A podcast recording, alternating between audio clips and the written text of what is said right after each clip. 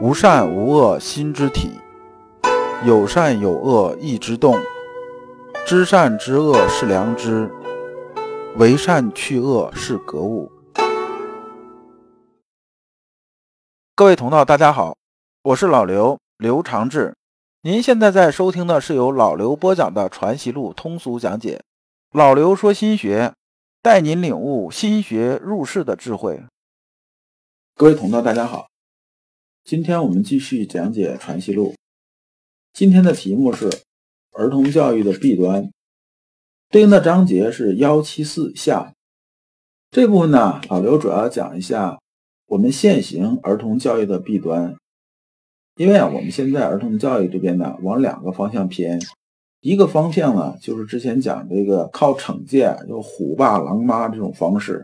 另一种方式呢，就是纯粹讲啊，叫孩子释放天性，纯粹讲快乐教育。然后就是说啊，从欧美引进来那些教育套路，这些呢都是有很大弊端的。而现在对于家庭来讲呢，我们现在这个城市化呢进展比较快，在城市里边养大一个孩子的成本其实很高的。一般家庭来讲的话，家里边顶多养两个孩子。你要真养三个孩子，光这教育成本呢，它就是压力非常非常大。而小孩将来是否能成才，是否能让父母啊比较放心，小时候的教育啊，其实是很重要的一件事情。所以老刘在这里边呢，接着讲《传习录》，把这个弊端呢展开了说一下。那么呢，我们还是啊带着问题啊来听这一讲。问题有两个：一，儿童教育的弊端。第二呢，西式儿童教育的弊端。我们看《传习录》原文：若近世之训蒙智者，日为都以句斗客访，则其简述而不知导之以理，求其聪明而不知养之以善。先生讲这句话，其实就是我们以前啊私塾教育里边很大的一个弊端。先生啊是有惩戒这种权利的。不听话，打手板、打屁股，这都可以。这个啊，有点像现在的讲说虎爸狼妈这种事情。而且呢，每天教的东西是什么呢？他是不是顺应啊孩子啊他的这个特点，他的这种特质，要求的东西都是冷冰冰的。我上来讲什么呢？讲这个句读课法，就是说背课文、写字、大字，这一天哎抄二百遍，没抄打，没抄够打。这课文没背下来，打，就这样子的。现在呢，好多这种啊，所谓读经这种搞法呢，也差不多这个意思。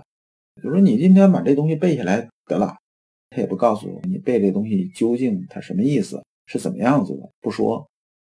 不说啊，有两种原因，一种是什么呢？一种是教这个人呢本身呢他自己他也不理解，他就是拿字儿对字儿嘛，就是你这一句话六个字儿，好，你背六个字儿。加一逗号，OK，过关。背了五个还是七个，那就不行。怎么样？怎么样的？另一种呢，就是比较功利的，就是为了省事儿嘛。这样的话简单明了。但至于啊，对孩子将来这种发展呢，就不是这些机构操心的这种事情了。因为很多啊，这种老师呢，他自己根本就没有做过父母，他不知道养孩子是一个什么概念。这种搞法呢，就是一天到晚搞的是什么呢？搞的是这个管束啊，这孩子就像蹲监狱一样。然后呢，不是引导啊，他这个心里边的这种天理和良知这些东西，只求啊他聪明，而呢不是养他心里边这种良知，求其聪明而不知养之以善。这句话其实很关键。你看我们现在呢也是这样子的。现在呢，这社会很功利，学校也变成功利场。评价学校啊，不是说这个孩子出来之后啊，人情世变的做的多好，然后呢，心里边良知多充盈，他不讲这个的，讲的是什么呢？是功利场啊，以分数啊这来定。我说这个学校只要分数好，OK 就可以了。最后呢，这教育变成变成一个工业化的东西了，学校只管这一节，这一节这个零件出来合格，OK。不管了，至于你后边能不能用，那不是我操心的事儿了。这是不负责任，这已经偏离了教育的本质。重视智商，轻视情商；看重高分，忽视低能。重视体罚、轻视鼓励这些现象，其实在明朝到现在呢，有些东西是很相似的。而我们教育的根本是什么呢？教育根本啊，是让一个孩子在他成年之后，可以啊应对入世的人情世变，有一个相对来说比较正的三观，这是我们教育的根本。有了这些东西之后啊，才能谈到学技术、学知识、去做事情。你想，如果一个人呐骨子里边呢，他就是自私自利的，骨子里他就是一个坏人，他心里头就没什么良知。他如果越聪明，学的技术越多，知识越多啊，可能他造成的危害就越大。这对整个社会来说啊，它不是一个福音。而对于孩子本身来讲，只要你作恶做的多了，那么后面呢，想有一个好的结果也是比较困难的。这种事情大家都看得到。老刘不讲啊，佛教讲因果啥那些东西，不说那些东西。但是呢，你做坏事做多了之后啊，周边的仇恨你的人会很多，会很多。你怎么知道这么多仇恨就没谁找你麻烦，没有谁在你倒霉的时候怎么样怎么样啊？对不对？先生最后总结说啊，凡无所以教，其意实在于此啊。就说心首先要正，这和我们之前讲《传习录》啊上篇中篇讲的是一样，说心有良知，你心得正。新的正，然后入世啊，讲人情世变这些东西啊，搞清楚就差不多了。所以呢，我们讲蒙以养正，蒙学呢是干什么呢？是养正的功夫。而这一点呢，念之念之，意思是说啊，千叮咛万嘱咐啊，说你们要知道，搞色学啊，教育孩子的核心呢是什么呢？是蒙以养正。离开这个正字之后啊，这整个教学不管怎么教都偏了。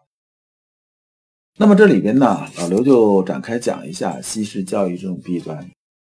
我们现在啊，之所以引入西式教育啊，对国内啊，特别是幼教这一块冲击特别大，有两个这种因素。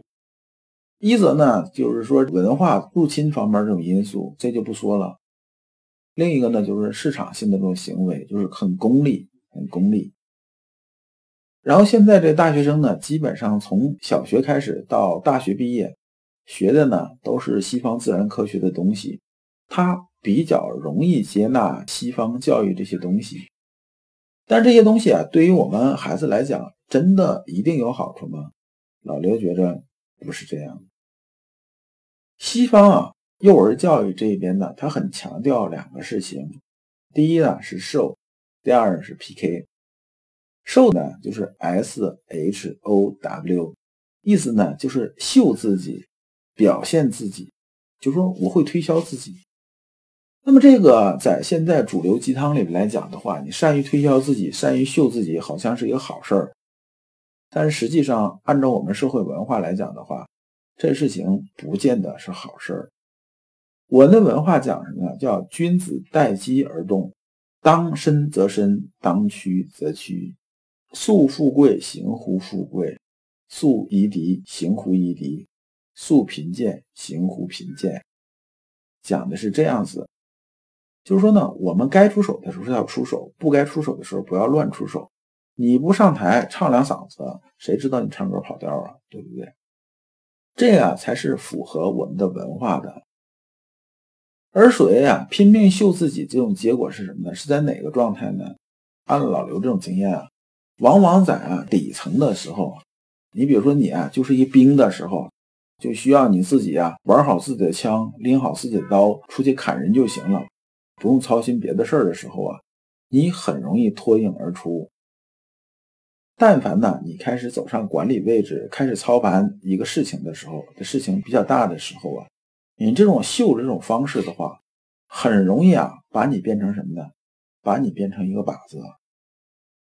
就说我们讲一个狙击手的这种案例吧。我们狙击手为什么选择啊狙击位置的时候，不是说在制高点的顶端？制高点的顶端是不是视野是最开阔的，四面八方都能看得见？实际上呢，当你啊立到最顶端这个位置，视野最开阔的地方的时候呢，就意味着四面八方所有人都能看见你，你实际才是真正的靶子。这种狙击手呢，基本上叫出师未捷身先死，还没能狙别人呢，肯定是被人打下来了。这个啊是秀这件事情啊，它不适合我们中国这种传统文化的。那么关于 PK 这个事情来讲的话呢，就是在竞争中胜出，它也不太符合我们中国人这种文化。我们中国人讲什么？讲啊，叫和气生财，和谐社会以和为贵。所以呢，儒学也讲中和之道，讲的都是一个和字儿。而 PK 这件事情呢，是把这个双方分成啊两个阵营，是对立起来。我呢必须得踩你一脚才能起得来，我要表现的怎样怎么样。这种搞法呢，我们作为成年人，很多人基本都清楚的后果是什么。因为人性这些东西啊，都是以自我为中心的。那么呢，当呢别人给你添堵的时候，有些人呢心比较大，就放下了。但绝大部分人都是普通人，他心里会记小账的。你什么事情都顺的时候啊，这是没有太大问题的。一旦你开始走背字儿的时候，这些东西很可能对你来讲就是一个致命的事情。但是他说，那我完全放弃竞争可不可以呢？不是。所以所谓讲狼性文化，讲什么什么这些东西啊，他要讲一些竞争，但是呢，竞争跟之前讲秀那节儿讲的是一样的，叫。该出手的时候才出手，不是没事乱出手，天天出手，时时出手，那也不叫竞争，那叫是找死啊，这是两回事儿。再深入一点讲啊，关于啊西式教育对我们中国这种侵入来讲的话，它是一个文化冲突的问题。就是怎么说呢？西方啊和东方啊，它文化底蕴不一样。就老刘打个比方。说呢，你也开车，他也开车，他家在海边是不是？你家在沙漠里边，说你家这个地方很干燥。那么他用他这种保养方式把他的车保养的很好，你用你的方式来保养，也把自己车保养的很好，这是没有问题的。但是呢，他来指导你说啊，说你这么保养不对啊，你这车啊，你要防潮啊，要怎么样怎么样的。但是你是在沙漠这种地方的话，根本它就没什么水汽，你防什么潮啊？你防的是风沙入侵的，防止的是灰尘的。他指导的东西已经应用于了他那台车，他认为是对的。但应用你这台车上的话，你会怎么样？你这车啊会坏的很快的。所以说，不是说上来一棍子打死，说西式教育就不对，不是这样子的，而是说呢，地基不同，盖房子的方式自然就不同。离开地基去谈盖房子这件事情，这基本上就属于一种胡扯了。如果你不知道如何进入心学殿堂，如果你在为人处事时经常左右为难，如果你在入世践行时经常茫然无措，那么你可以加老刘的微信。老刘的微信是老刘说心学的首字母加三个六。老刘为你答疑解惑，带你趟过晦涩的暗河。到达智慧的彼岸。这一讲啊，我们就讲完了。下一讲啊，我们讲儿童教育手册。也就是说啊，先商对社学这边关于啊如何教育儿童啊，写了这么一个小手册，或者叫指南。这东西它是怎么写的？怎么个意思？感谢诸君。